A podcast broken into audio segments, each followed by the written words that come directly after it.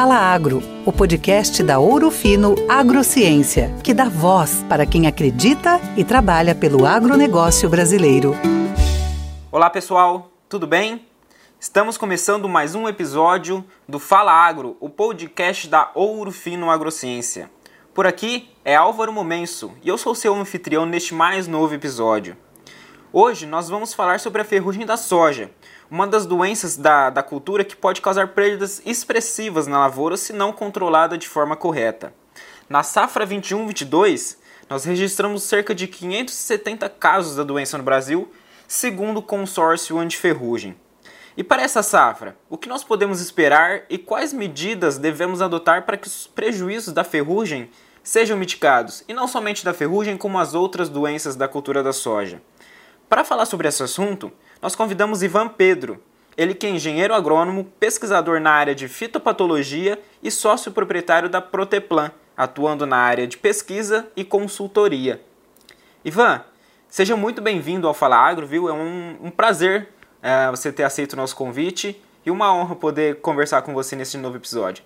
Olá, Álvaro. Uh, eu que agradeço o convite da Urofino. É uma satisfação imensa a gente poder compartilhar conhecimento levar essa mensagem para todos os agricultores, colegas da área técnica, engenheiros agrônomos e profissionais da agricultura que estão nos ouvindo. E, e parabenizar o Orofino por essa atitude, essa ação muito bacana, que é o Fala Agro, um podcast que vem trazendo informações atualizadas na íntegra. E eu tenho uma responsabilidade grande aqui hoje de compartilhar um pouquinho de conhecimento com vocês e tentar ajudar positivamente os agricultores aí no manejo de doenças na cultura da soja. Show de bola, Ivan. Para começar aqui o nosso bate-papo, eu queria que você contasse um pouquinho sobre a ferrugem asiática, né? Quais que são as condições ideais para o surgimento da doença na lavoura? Qual que são, qual que é a taxa de dano que ela pode causar na, na soja? Bom, a ferrugem asiática é, é uma doença causada por um fungo biotrófico, Phacopsa pachyrhizae, é uma doença que está instalada no Brasil uh, há muitos anos e a gente tem visto aí uma evolução uh, de perdas de eficácia de fungicidas causadas principalmente pela perda de sensibilidade ao longo do tempo, né, provocada pela taxa de mutação alta desse patógeno em soja. Então, praticamente é um, é um caso de resistência múltipla que hoje nós temos aí os principais grupos químicos uh, de modo de ação sítio específico. Mas é uma doença que, em termos de potencial de perdas, nós temos relatos em condições de pesquisa ou até campo nas áreas que ela ocorre, perdas significativas variando aí de 30%, 40% até 90%, aí, é, chegando a casa aí de quase 100%, tá?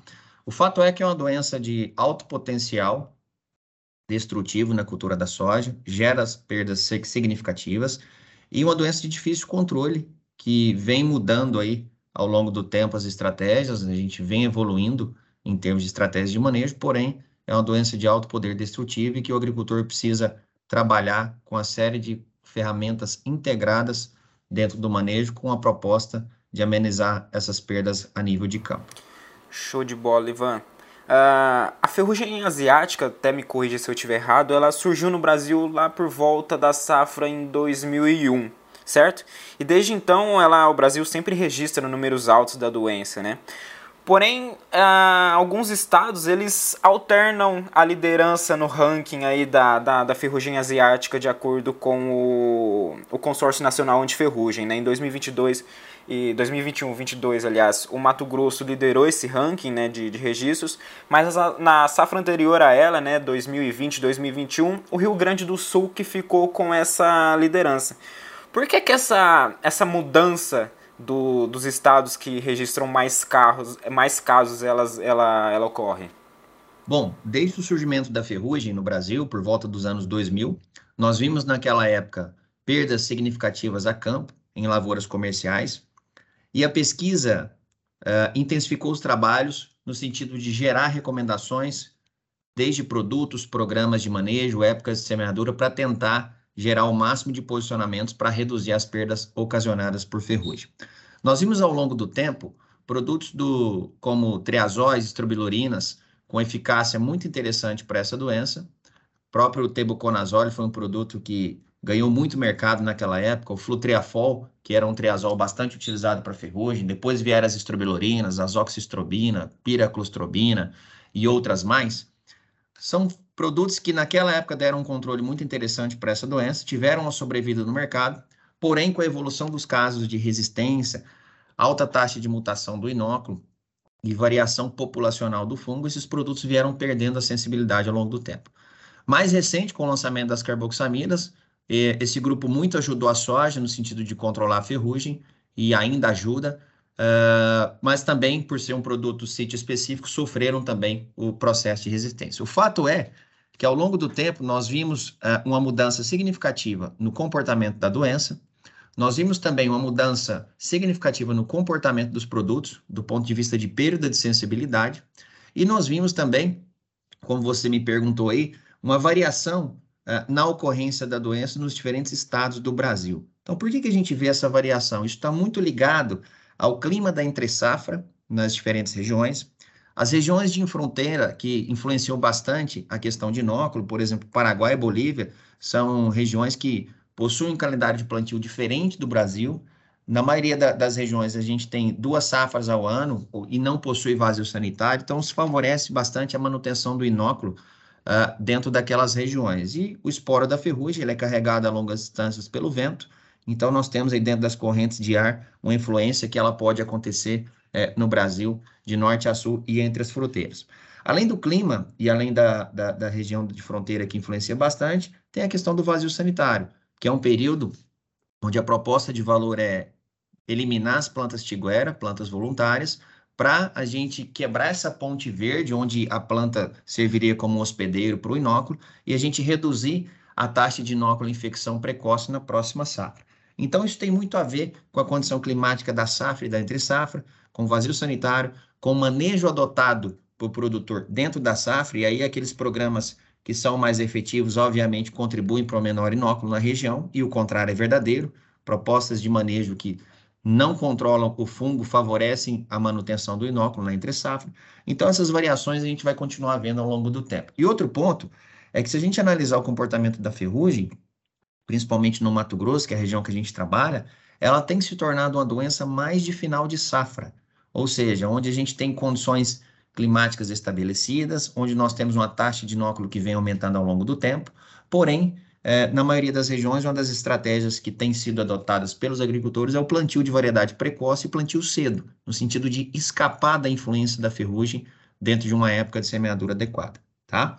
Então, essas diferenças regionais, elas acontecem, o Rio Grande do Sul, de fato, sofreu nas últimas duas safras, principalmente na, na safra anterior, Mato Grosso, semeaduras mais tardias, têm sofrido com ferrugem, isso se restringe a 30% da área hoje, e nós temos algumas regiões, por exemplo, Matopiba, Tocantins, Lagoa da Confusão e outras regiões que não tinham ferrugem praticamente no passado e que hoje é, estão sob ameaça dessa doença, especialmente nas semeaduras mais tardias. Então, essa é a dinâmica da doença, de forma resumida, um patógeno muito habilidoso e tem uma facilidade de ampla disseminação e um alto poder destrutivo. Show de bola, Ivan. Uh, agora sobre o vazio sanitário, você até comentou um pouquinho anteriormente sobre, sobre essa medida.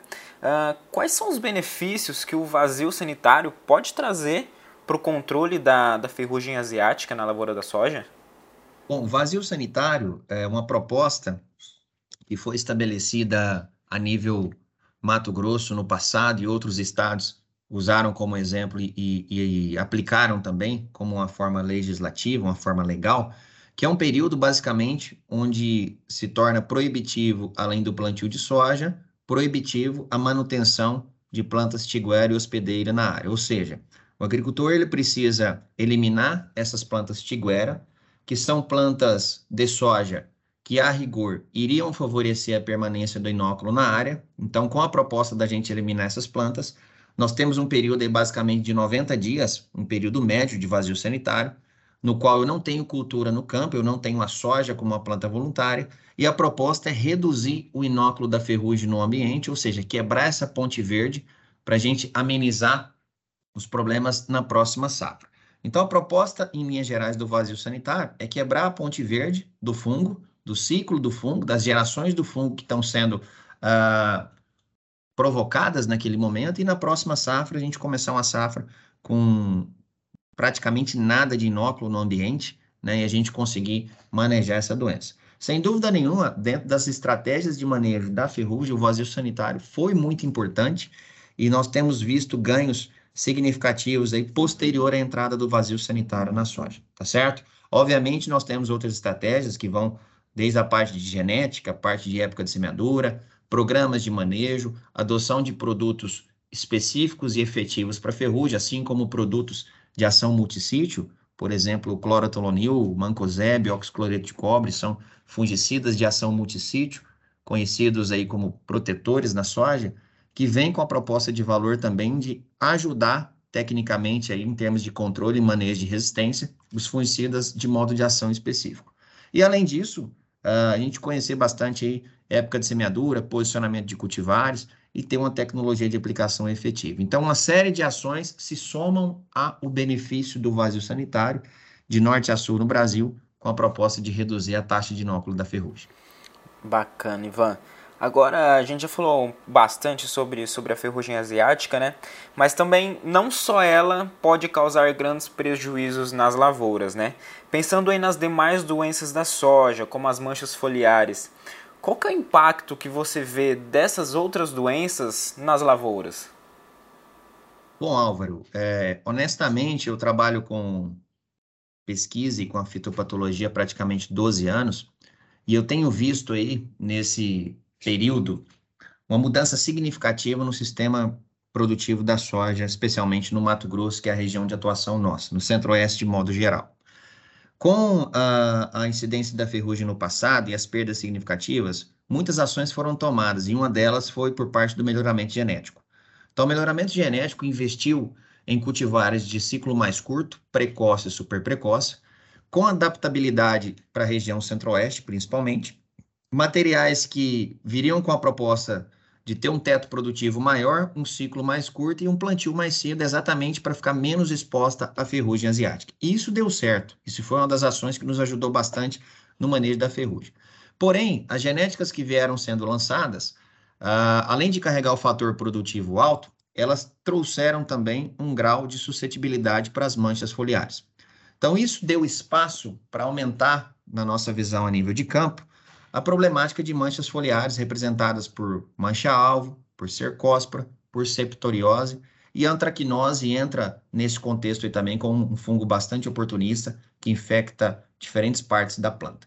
Então, no cenário atual, nós temos que entender que o grande desafio do agricultor é manejar o complexo de doenças. Além da ferrugem, ele tem que se preocupar com as manchas foliares, e essas doenças estão praticamente em todo o ciclo da soja e tem uma variação muito grande, ao contrário da ferrugem, uh, em relação à genética, em relação à resistência das cultivares, em relação ao sistema de cultivo, a resteva, a palhada, porque são fungos, na maioria deles necrotróficos, com ação saprofítica, sobrevivem em restos culturais e o inóculo regional, ele infecta a cultura da soja de uma forma mais cedo, ao contrário da ferrugem.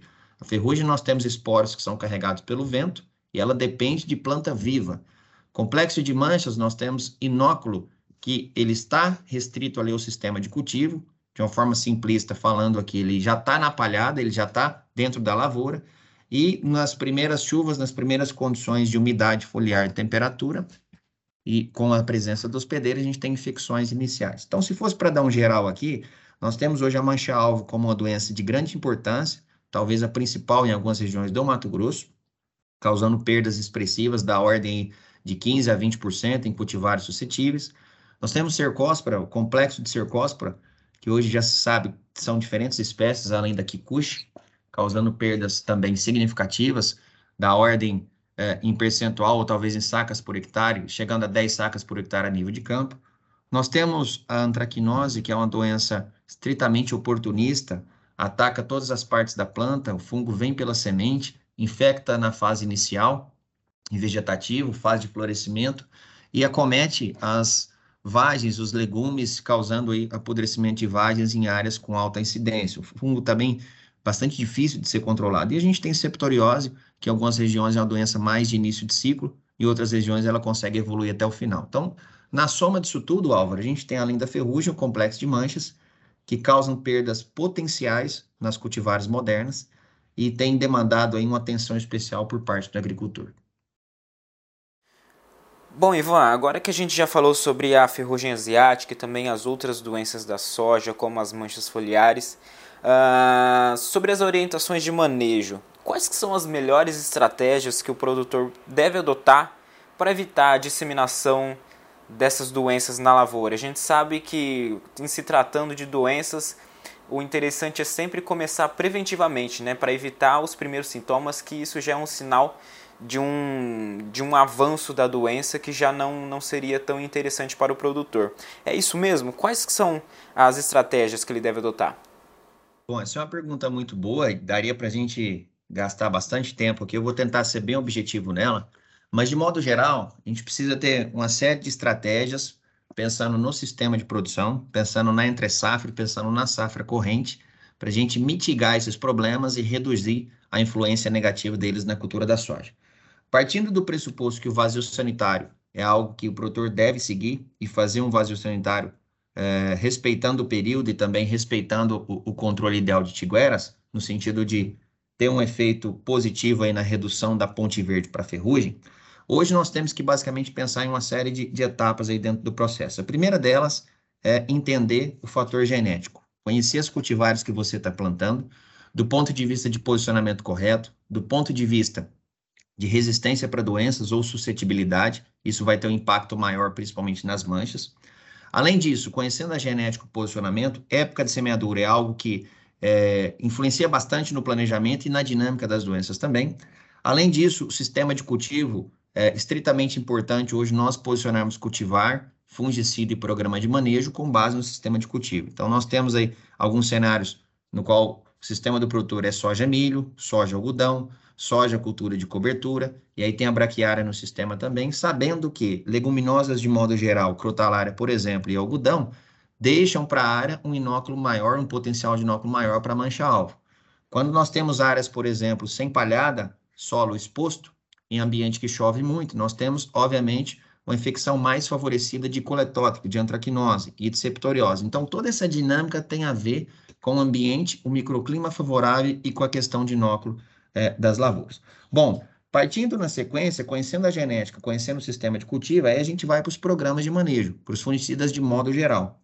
A nossa intenção, Álvaro, é estruturar um, prog um programa de manejo que as aplicações iniciem em fase vegetativa da soja, aos 20, 25 dias é interessante ter a primeira intervenção, de modo geral, e a partir daí as aplicações serem calendarizadas com intervalos que podem variar conforme a condição climática, conforme o programa de manejo e conforme a tecnologia de aplicação.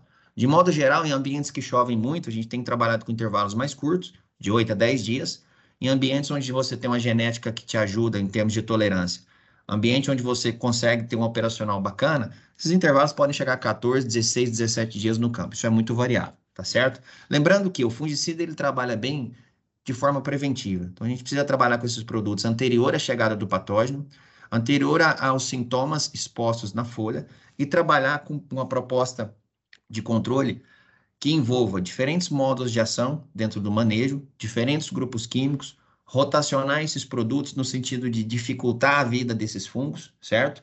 E dentro de um programa estruturado, controlar as doenças de uma forma que a soja mantenha a sua sanidade até a fase final de maturação fisiológica. Em linhas gerais, seria interessante você trabalhar com os diferentes modos de ação, fungicidas do grupo dos triazóis, estrobilurinas, carboxamidas, morfolinas em alguns cenários específicos, onde você tem a ferrugem como um problema, e além disso, adicionar os fungicidas de ação multissítio, clorotalonil, oxicloreto de cobre, o próprio mancozeb, são produtos que trazem um controle muito interessante para o complexo de manchas e para a ferrugem, ajudam de forma positiva em termos de produtividade, ajudam e contribuem de forma proativa também no sentido do manejo de resistência.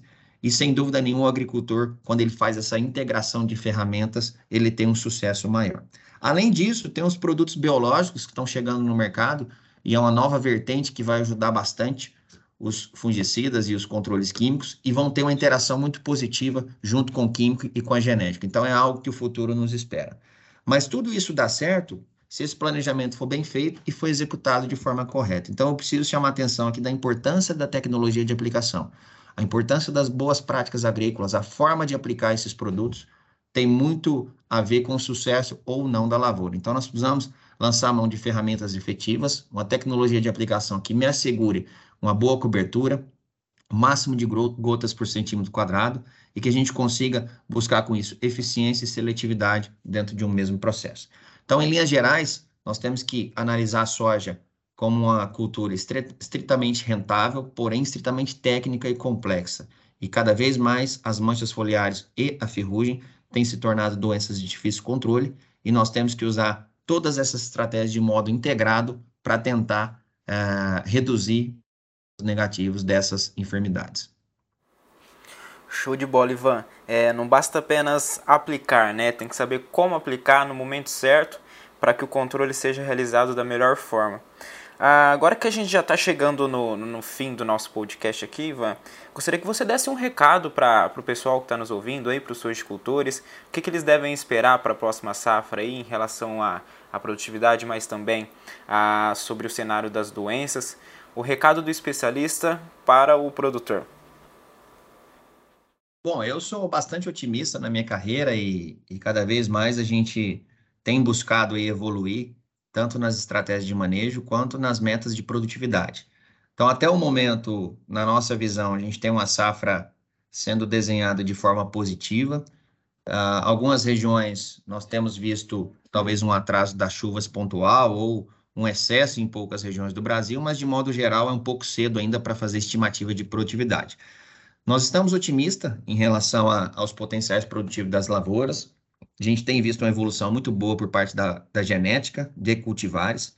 As empresas têm investido bastante também, e Ouro Fino é uma delas, em termos de novos produtos, novas combinações, formulações que venham é, sofrendo uma evolução positiva ao longo do tempo. Então, tem muita coisa boa para o produtor escolher dentro da prateleira das empresas. E a mensagem que eu deixo é que nós estamos praticamente em novembro, uma safra que está é, na primeira metade, né? costumo dizer que a gente divide a soja em três etapas, a gente está na primeira fase do ciclo, em boa parte das regiões do Brasil.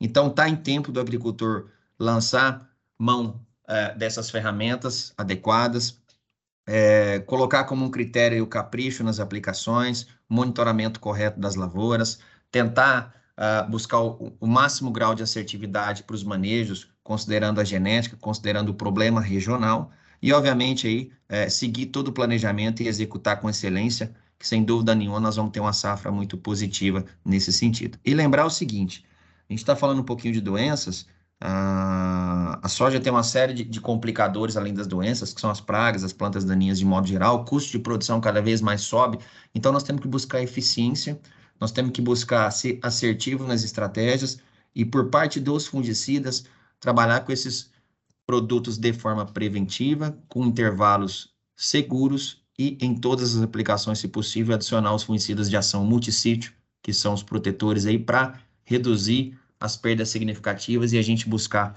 rentabilidade no final da lavoura. De modo geral, seria isso, Álvaro, nosso recado. Show de bola, Ivan. Tá dado recado para a turma.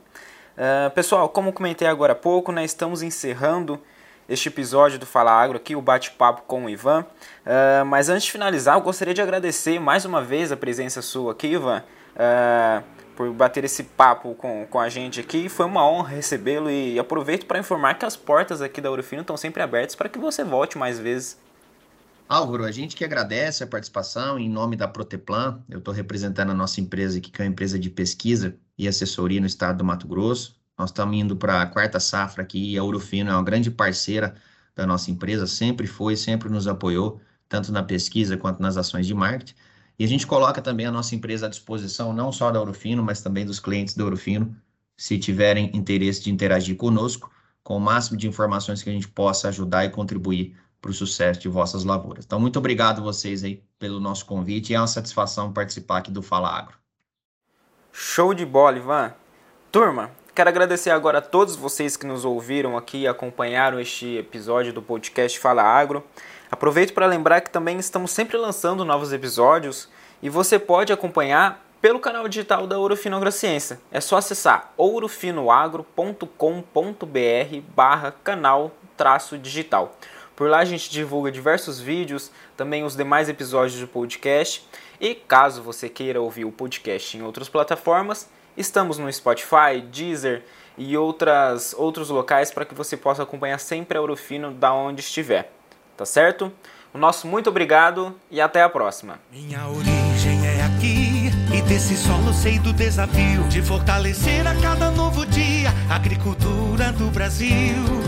Juntos nessa jornada, o respeito à nossa missão. Na parceria com o produtor, com tecnologia e inovação. Pode confiar, a Ouro Fino é confiança e parceria segura. Vem com a Ouro Fino reimaginar a nossa agricultura. Ouro Fino Agrociência, reimaginando a agricultura brasileira. Essa foi mais uma edição do Fala Agro, o podcast que é a voz do agronegócio brasileiro. Assine o nosso canal e fique por dentro dos principais acontecimentos do setor. Juntos, reimaginamos a agricultura brasileira.